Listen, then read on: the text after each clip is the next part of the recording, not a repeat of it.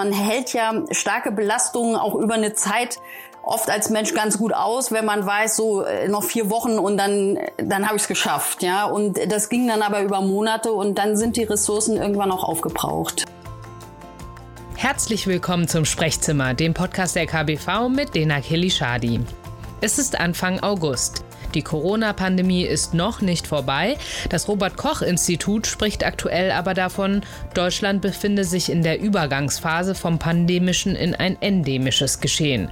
Wir wollen in dieser Serie nach etwa anderthalb Jahren Corona aus Sicht der niedergelassenen Ärzte und Psychotherapeuten ein erstes Resümee ziehen. Wir fragen, was können wir aus der Corona-Pandemie lernen? Und das tun wir heute mit Sabine Mauer, Psychotherapeutin mit Zusatzqualifikation Kinder- und Jugendpsychotherapie.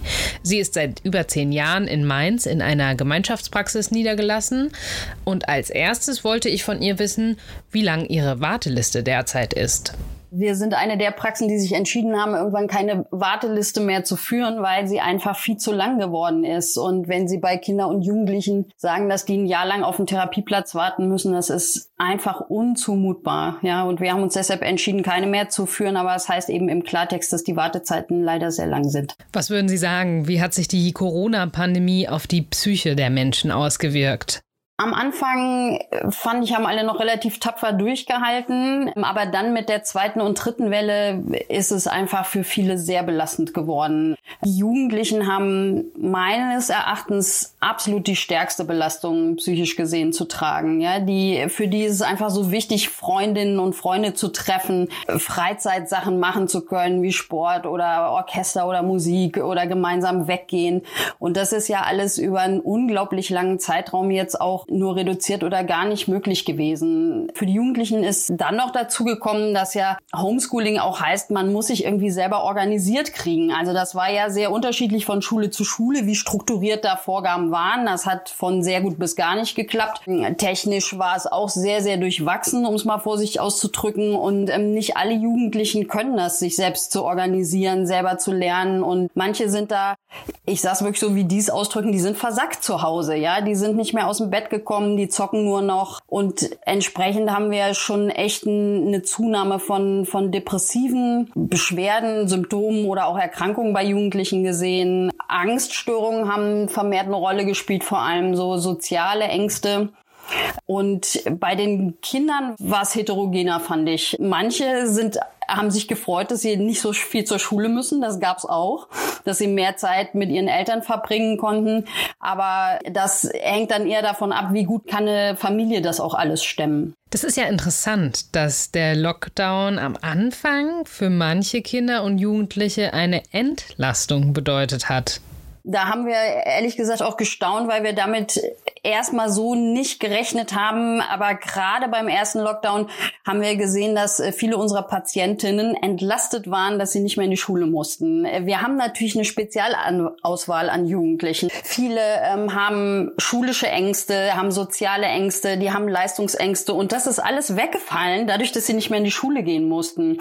Und ähm, da ist für uns Kinder- und Jugendlichen-Psychotherapeutinnen auch nochmal klar geworden, Einerseits kann Schule sehr stabilisierend sein, aber es kann auch unheimlich belastend sein. Und wie war das dann für die Erwachsenen?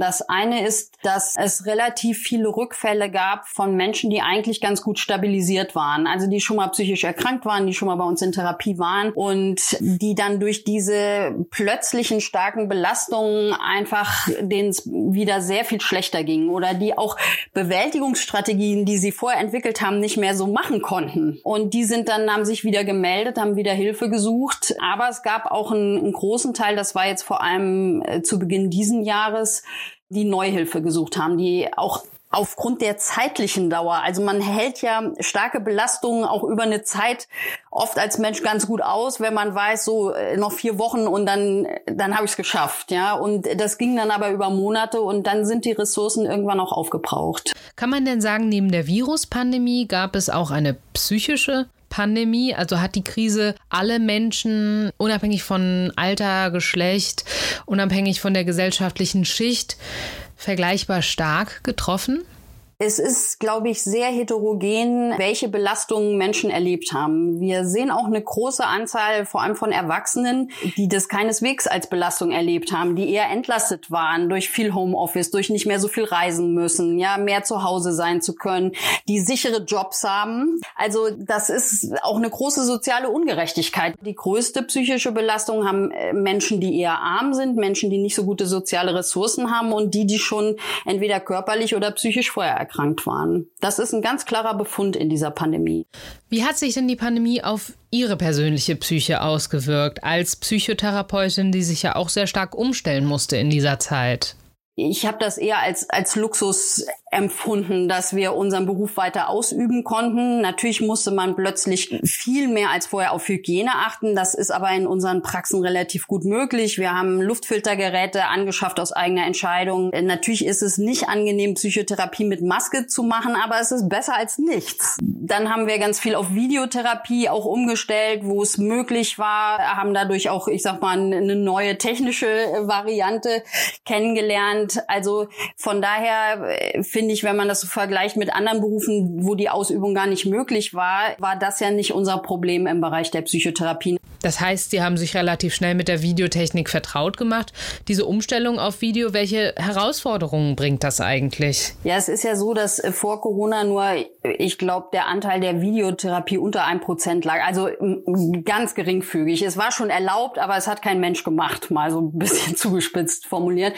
Und dann mussten wir plötzlich in so einer Pandemielage sind dann auch besondere Anstrengungen mal erforderlich und das hat der Berufsstand super gemacht, finde ich. Ganz viele von uns haben uns darauf eingelassen, nicht weil uns das so viel Spaß macht, sondern weil wir einfach die Versorgung sicherstellen wollten von unseren psychisch schwer belasteten Patienten. So und dann macht man da so seine Erfahrungen. Also am, am Anfang hat sich viel so um technische Belange gedreht. Es ist oft abgebrochen, es war ruckelig. Das stört dann auch eine Therapie, muss man einfach sagen.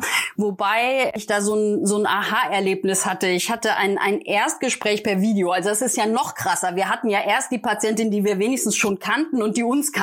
Ja, und dann ist man eben auf Video umgestiegen. Aber ich hatte eine Jugendliche, die äh, verzweifelt auf Therapieplatz gewartet hatte. Und dann äh, ging das aber nur per Video äh, von ihrer Seite auch aus. Und dann es war furchtbar. Die Verbindung war schrecklich. Es war ein totaler Delay drin. Ich musste immer ganz unangenehm oft nachfragen, was sie gesagt hat, weil ich sie so schlecht verstanden habe. Und dann habe ich am Ende habe ich mich entschuldigt bei ihr und gesagt, es tut mir leid, dass das jetzt so grauslich war, diese Verbindung. Und dann sagt sie, das hätte sie gar nicht gefunden. Sie sei einfach so glücklich, dass sie jetzt endlich ein Therapiegespräch gehabt hätte. In außergewöhnlichen Zeiten stellt die Videosprechstunde also eine Chance dar, ein Gespräch anzubieten.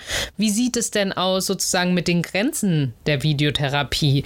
Sie arbeiten ja auch mit Kindern zusammen. Funktioniert das denn? Also mit Kindern ist es schwierig. Das muss man einfach so sagen. Also es ist sicher besser als nichts, um überhaupt den Kontakt zu halten und sich unterhalten zu können. Aber ich sag mal, unter, im Grunde unter neun, zehnjährige, da geht ganz viel übers psychotherapeutische Spiel. Die führen nicht so Gespräche wie wir als Erwachsene, ja. Und dieses psychotherapeutische Spiel ist auch nicht gekennzeichnet durch Regelspiele. Also wir spielen da ja nicht eine ganze Stunde Mensch ärger dich nicht oder so, sondern das ist einfach ein, ein freies Spiel und ein kreatives Spiel und das kann man per Video wirklich nur begrenzt abbilden. Ja, also da, das war sicher auch die Klientel, wo wir am ehesten versucht haben, auch zügig wieder in die Praxen zurückzukommen. Äh, da waren übrigens alle sehr froh drüber. Das war unisono die, die Rückmeldung auch von den Jugendlichen. Ähm, übrigens, wo man immer denkt, ja, die leben doch im Internet. Ähm, nee, die wollten wieder in die Praxis zurück. Ja, eine, eine weitere Grenze ist einfach die Frage der Privatheit. Wir können auf einmal in die Wohnungen unserer Patientinnen gucken und ich finde, das geht mich nichts an. Ja, ähm, vielen hat es nicht wirklich was ausgemacht, aber es ist auch schwierig als Jugendlicher, wenn man nicht gerade in einer riesen Villa zufällig wohnt. Man muss erstmal ein eigenes Zimmer haben, man braucht ein, ein Endgerät, womit das klappt und dann läuft draußen irgendwie die Familie rum. Und das ist nicht die Privatheit und die Atmosphäre, die man für eine Psychotherapie braucht, denn da geht's ja nicht um irgendwas Triviales, sondern da geht's ja um die innersten Dinge. Glauben Sie, dass Sie die Videosprechstunde auch weiterhin anbieten werden? Ja, auf jeden Fall. Wir haben Erfahrungen gemacht, was klappt gut. Und da gibt's einen ganzen Haufen Patientinnen und auch Problemstellungen, wo ich sagen würde, das ist okay, das per Video zu machen. Es gibt auch große Grenzen oder wo man sagt, nee, wenn man die Wahl hat, dann definitiv lieber Praxis. Aber wir sind hier in Rheinland-Pfalz bei uns, ist ja ein Flächenland, äh, weite Anfahrtswege teilweise, wenn Sie eine spezialisierte Psychotherapeutin brauchen. Und was ich da zum Beispiel inzwischen machen, ist, dass wir die Termine abwechseln, dass wir sagen, okay, wir sehen uns einmal in der Praxis und dann zweimal per Video, um einfach diese Wahnsinnsfahrtwege und übrigens auch die damit verbundenen Kosten für die Patientin klein zu halten. Und wir haben auch Leute, die wollen nicht face-to-face. Das muss man auch mal sagen, denen ist das ja. zu dicht sozial. Gerade so die, was man früher so Nerds genannt hat. Und ich bin großer Fan davon, dass Ärzte und Psychotherapeuten nicht äh, Patienten vorzuschreiben haben, wie Behandlungen laufen sollen. Durch die Videosprechstunde wäre es ja denkbar, dass ein Psychotherapeut in Hamburg einen Patienten in München therapiert. Wie sinnvoll ist es, wenn Psychotherapeuten nicht mehr nur Menschen aus ihrer Umgebung therapieren, sondern auch über weitere Distanzen hinweg? Wir sehen es schon so, dass ein lokaler Bezug sehr wichtig ist. Und zwar um die lokalen Hilfsstrukturen vor Ort, die wir ja auch oft brauchen in einer guten Behandlung, die muss man einfach kennen. Das kann die lokale Arbeitsagentur sein, das können die Psychiaterinnen sein, wo wir natürlich oft interdisziplinär mit zusammenarbeiten, im Kinder-Jugendbereich die Jugendhilfe, die Schulen, die Kindergärten, ähm, die Horte. Und das kenne ich natürlich nicht an anderen Orten, das kenne ich bei mir. Der zweite Punkt ist, dass ich es auch diagnostisch wichtig finde, Menschen sozusagen in echt erlebt zu haben.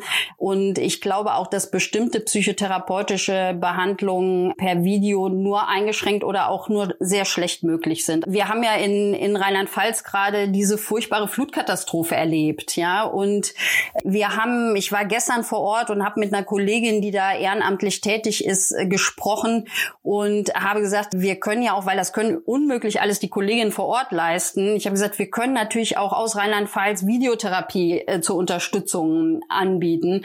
Und äh, dann guckt sie mich an und sagt, das wäre ein total nettes Angebot, aber diese traumatisierten Menschen brauchen einen Menschen in ihrer Nähe.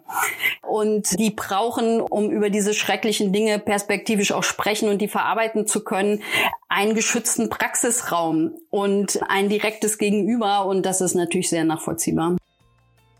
Das war das Gespräch mit Sabine Mauer, Psychotherapeutin aus Mainz. In der nächsten Folge spreche ich dann mit einer niedergelassenen Frauenärztin aus Schleswig-Holstein.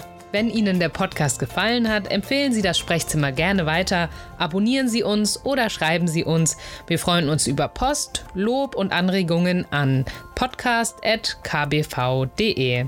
Tschüss. Im Sprechzimmer, der Podcast der KBV.